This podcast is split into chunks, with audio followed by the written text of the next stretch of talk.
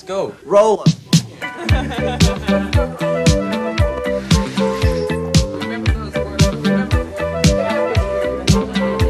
Hola amigas y amigos, les habla Mauricio de Medina y les doy la bienvenida a un episodio más de Aprende, ahorra e invierte. Te invito a escuchar el tema 5 razones por las que los atletas enfrentan problemas económicos, el resumen semanal de los mercados y la frase de la semana. ¡Empezamos!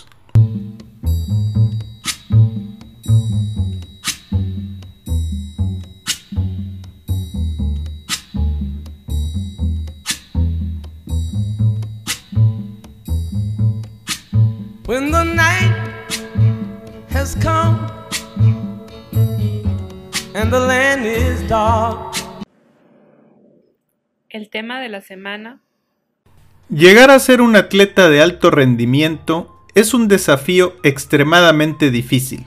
Para llegar a serlo se requiere de un talento que hay que pulir por una gran cantidad de años, de mucha voluntad y disciplina, e incluso de la alineación de muchos factores externos. De ahí que ser un deportista de éxito es algo fuera de lo normal. El camino del profesional empieza desde una edad muy pequeña, y debido a ello muchas veces el estudio de una carrera debe quedar de lado, aunque esto ha ido cambiando. Hoy día vemos muchos atletas que tienen estudios universitarios, pero lo cierto es que el centro de sus pensamientos y de sus actividades empiezan desde la infancia y siguen hasta culminar su carrera deportiva. Si un atleta de alto rendimiento llega a impactar el mundo deportivo, es sinónimo de fama e ingresos altos a una edad temprana. La vida de un atleta de alto rendimiento tiene una vigencia, de ahí que a muy temprana edad tienden a pasar al retiro o semi-retiro a partir de los 30 años. Hay deportes que permiten retirarse después de esta edad, pero son contados los atletas que acaparan el deporte pasados los 35 o 40 años de edad. La vida a tope de un deportista dura entre 5 y 15 años aproximadamente, de ahí que se vuelve importante la gestión y administración del dinero, para que pueda mantenerse una vez que los ingresos disminuyen producto de ese tránsito que implica pasar de ser una estrella en apogeo a una estrella en retiro. Hay que tener en cuenta de que la vida de una persona es de 75 años de edad y si un atleta se va a retirar a los 35 años, le restan 40 años de gastos y que si su nivel de vida es alto, puede que si no cuidó el dinero generado, se vea involucrado en problemas financieros, y de esos tenemos muchos ejemplos. Antes de pasar a comentar algunas situaciones que pueden agravar el futuro económico de los atletas en el retiro, debo decir que no es una garantía el tener estudios universitarios o tener conocimiento empresarial para poder preservar su capital, ya que la conservación y generación de riqueza abarca muchos otros factores. Empecemos con algunas razones que pueden llegar a afectar el patrimonio de un deportista de ingresos altos. 1. La necesidad de apoyar a todos. Muchos atletas profesionales vienen de entornos con carencias, por ejemplo Maradona o Pelé, por citar atletas del deporte con más penetración en nuestro país. En muchos casos, el atleta tiene un vínculo con la gente que lo apoyó desde sus inicios, y eso hace que les quiera apoyar financieramente, lo cual es perfectamente válido. Lo malo es cuando se apoya demasiado y el atleta no guarda lo suficiente para su futuro o para eventos adversos. También corre un riesgo cuando se apoya a amigos o familiares en proyectos que no son viables financieramente, teniendo pocas probabilidades de que el dinero regrese. Y en este punto no se trata de ser mezquino o malagradecido, se trata de ser responsable y de entender que el atleta tiene primeramente que cuidar su futuro, ya que una lesión puede tener un impacto en el resultado de su vida futura y puede que nadie esté en posibilidades de ayudarle. Número 2. Número de hijos. Los atletas profesionales tienen que madurar mucho más a prisa que la mayoría de los jóvenes de su edad. Tienen que lidiar con la soledad de tener que ver poco a su familia, de lidiar con contratos donde se involucra dinero, con ese deseo de destacar lo más pronto posible, y en muchos casos esto puede llevar a tener una familia a una temprana edad, lo que implica tener hijos y tener al menos una propiedad. Si se tienen los recursos, esto no debería ser un impedimento, pero dado que el futuro de su carrera y su continuidad es un volado, esto puede jugar en contra en caso de que se pierda el trabajo de manera repentina. De ahí que es importante iniciar una vida en pareja en base de los ingresos actuales y no de los ingresos futuros. Es difícil no contaminarse cuando se es joven y uno empieza a ganar dinero y ve que sus compañeros llevan un ritmo de vida alto, donde hay carros lujosos, ropa de marca y vacaciones en buenos lugares. De ahí que se requiere planeación sobre el número de hijos que se va a tener, ya que un hijo es una responsabilidad de muchos años hacia el futuro, y si todavía no se tienen los ahorros suficientes, esto puede crear problemas económicos. 3. Exceso de confianza.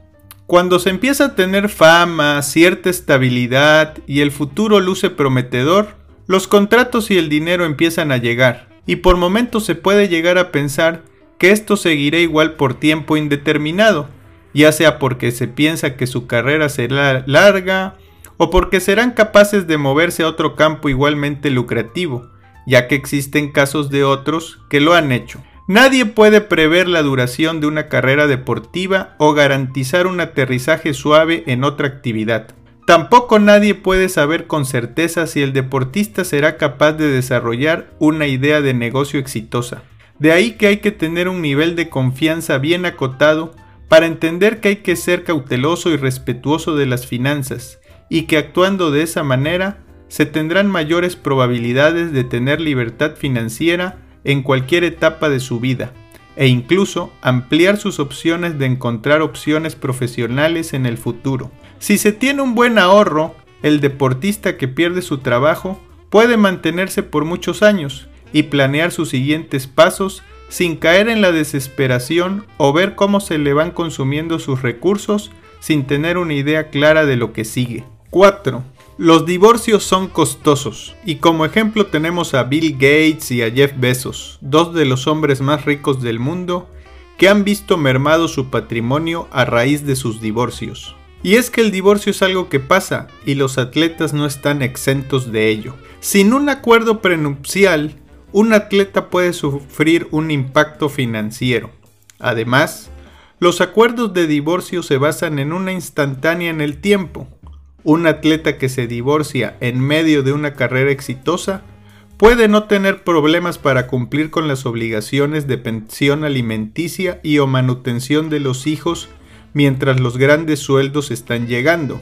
Pero una vez que termina una carrera y sus ingresos se reducen, un atleta puede necesitar un buen abogado para renegociar los términos del divorcio para reflejar su nueva realidad financiera. 5.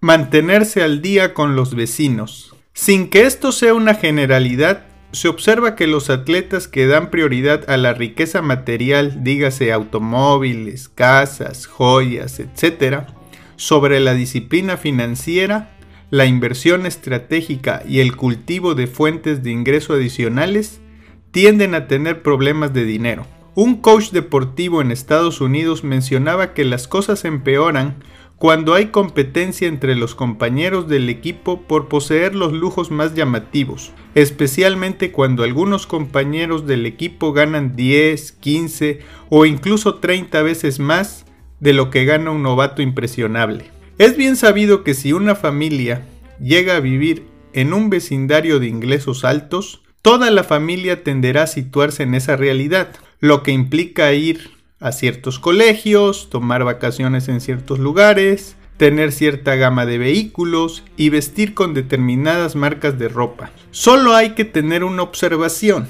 Las personas que viven en vecindarios de ingresos altos generalmente son empresarios que ya tienen un patrimonio creado, generalmente que viene de trabajar más de 20 o 30 años. Igualmente, estas personas son dueños de un negocio que no depende en la mayoría de los casos de que ellos lo estén operando. Por lo que si el dueño se enferma o no va a trabajar un día, el negocio puede continuar. En el caso del atleta, si no entrena o si se lastima, nadie podrá generar el ingreso para pagar todo lo enumerado. Por otro lado, si bien es difícil ver a los compañeros de profesión o vecinos comprando y disfrutando de posesiones de lujo, un atleta joven que prioriza el ahorro y la inversión tiene más posibilidades de poder disfrutar de la buena vida más adelante, con la confianza de tener unas finanzas en orden. Y ya para cerrar, a lo largo ya de muchos años de estudiar sobre el tema y de ayudar a núcleos familiares en el tema de las inversiones, comparto algunas reflexiones. 1. Es más importante trabajar en la independencia económica que en lucir o aparentar ser rico o millonario. Si usted tiene acceso a un buen nivel de vida y tiene cierto nivel de patrimonio, no se vuelve necesario gastar más para ser feliz. 2. Ser responsable financieramente implica primeramente tener lo suficiente para hacerle frente a los diversos imprevistos que eventualmente se presentan. Primero, enfóquese en estar bien usted y posteriormente en ayudar al prójimo. Esto no es ser malo o avaricioso, es ser responsable y realista. 3. No siempre el ingreso va a estar de modo ascendente. La vida tiene ciclos y habrá momentos donde el dinero llega y habrá otros donde el flujo se vea disminuido. Pero si usted tiene un ritmo de vida equilibrado, usted podrá mantenerse cuerdo cuando los problemas se presenten. 4. El mejor momento para ahorrar e invertir es cuando se tiene el dinero. Si usted va a empezar a reflexionar cuando ya no lo tenga o cuando lo tenga en exceso, está dejando de tomar las riendas de su futuro. Recuerde que el dinero puede ir y venir, pero el tiempo para actuar ya no regresa. 5. No se deje impresionar por cómo viven los demás. Viva por debajo de sus posibilidades y sea feliz a su manera.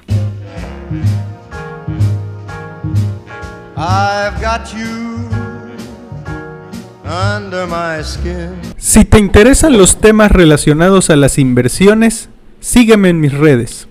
Si te gusta leer y quieres conocer opciones, suscríbete a mi canal en YouTube donde cada mes hago una videoreseña de un libro. Por otro lado, te invito a adquirir alguno de mis libros, Mexicanos a la Bolsa o Maestros de las Inversiones. Ambos los puedes encontrar en Amazon o en un enlace en mi portal. Resumen semanal del mercado. Al cierre de la semana del 12 de noviembre del 2021, tenemos que el dólar fix tuvo un rendimiento semanal positivo de 0.56% y cierra en 20.50 pesos por dólar. El índice de precios y cotizaciones de la Bolsa Mexicana de Valores tuvo un rendimiento semanal negativo de 1.09% para ubicarse en 51.432 puntos, mientras que el índice norteamericano Standard Poor's 500 tuvo un rendimiento semanal negativo de 0.31% para colocarse en 4.682 puntos. Por otro lado, en la semana, el CT 28 días se ubicó con una tasa nominal del 5.14%. La inflación se muestra en 6.24% y la tasa de referencia en 5%.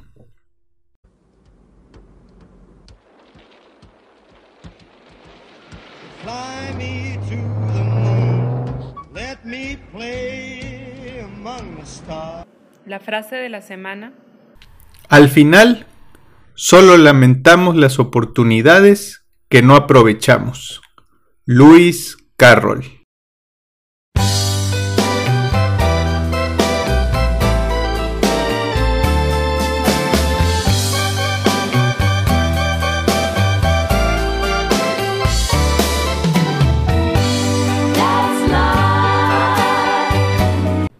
Gracias por escuchar este podcast semanal de Aprende, ahorra e invierte. Y si te ha gustado, comparte con tus conocidos. Recuerda que me puedes encontrar en redes bajo de Medina Mau y aprovecho para invitarte a mi sitio mauriciodemedina.com, donde podrás encontrar ebooks, blogs, videos, podcasts, cursos y mucha información adicional. Hasta la próxima.